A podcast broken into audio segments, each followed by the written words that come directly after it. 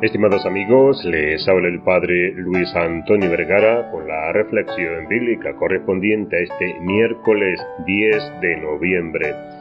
El Evangelio está tomado de San Lucas capítulo 17 del 11 al 19. En el día de hoy celebramos a San León Magno, que es el pontífice más importante del siglo V. Tuvo que luchar fuertemente contra dos clases de enemigos, los externos, que querían invadir y destruir a Roma, y los internos, que trataban de engañar a los católicos con errores y herejías. Nació en Tascona, Italia. Recibió una esmerada educación y hablaba muy correctamente el idioma nacional, que era el latín llegó a ser secretario del Papa San Celestino y de Sixto III, y fue enviado por este como embajador a Francia a tratar de evitar una guerra civil que iba a estallar por la pelea entre dos generales. Estando por allá, le llegó la noticia de que había sido nombrado sumo pontífice. Era el año 440. Desde el principio de su pontificado dio muestra de poseer grandes cualidades para este oficio.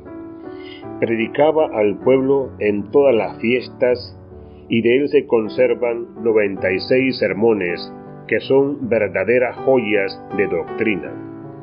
A los que estaban lejos los instruía por medio de cartas.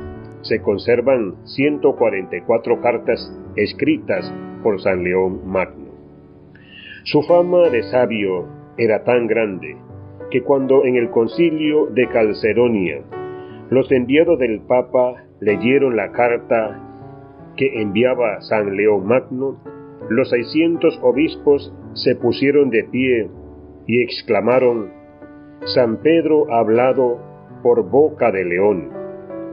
En el año 452, llegó el terrorífico guerrero Atila, capitaneando a los feroces unos, de los cuales se decía que donde sus caballos pisaban no volvía a nacer la hierba.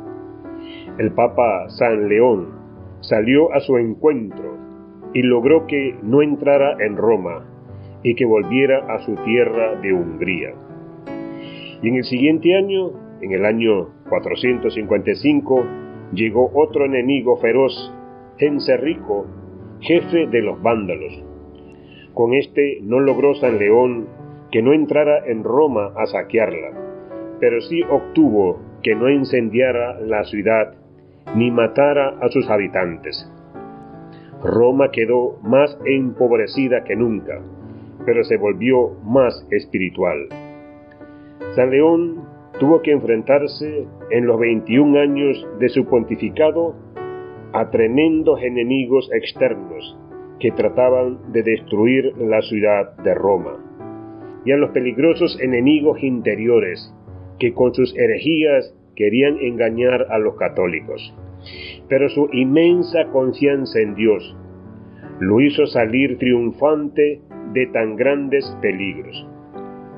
La gente de Roma sentían por él una gran veneración y desde entonces los obispos de todos los países empezaron a considerar que el Papa era el obispo más importante del mundo. Una frase suya de un sermón de Navidad se ha hecho famosa. Dice así, Reconoce, oh cristiano, tu dignidad. El Hijo de Dios se vino del cielo para salvar tu alma. Que Dios les bendiga a todos.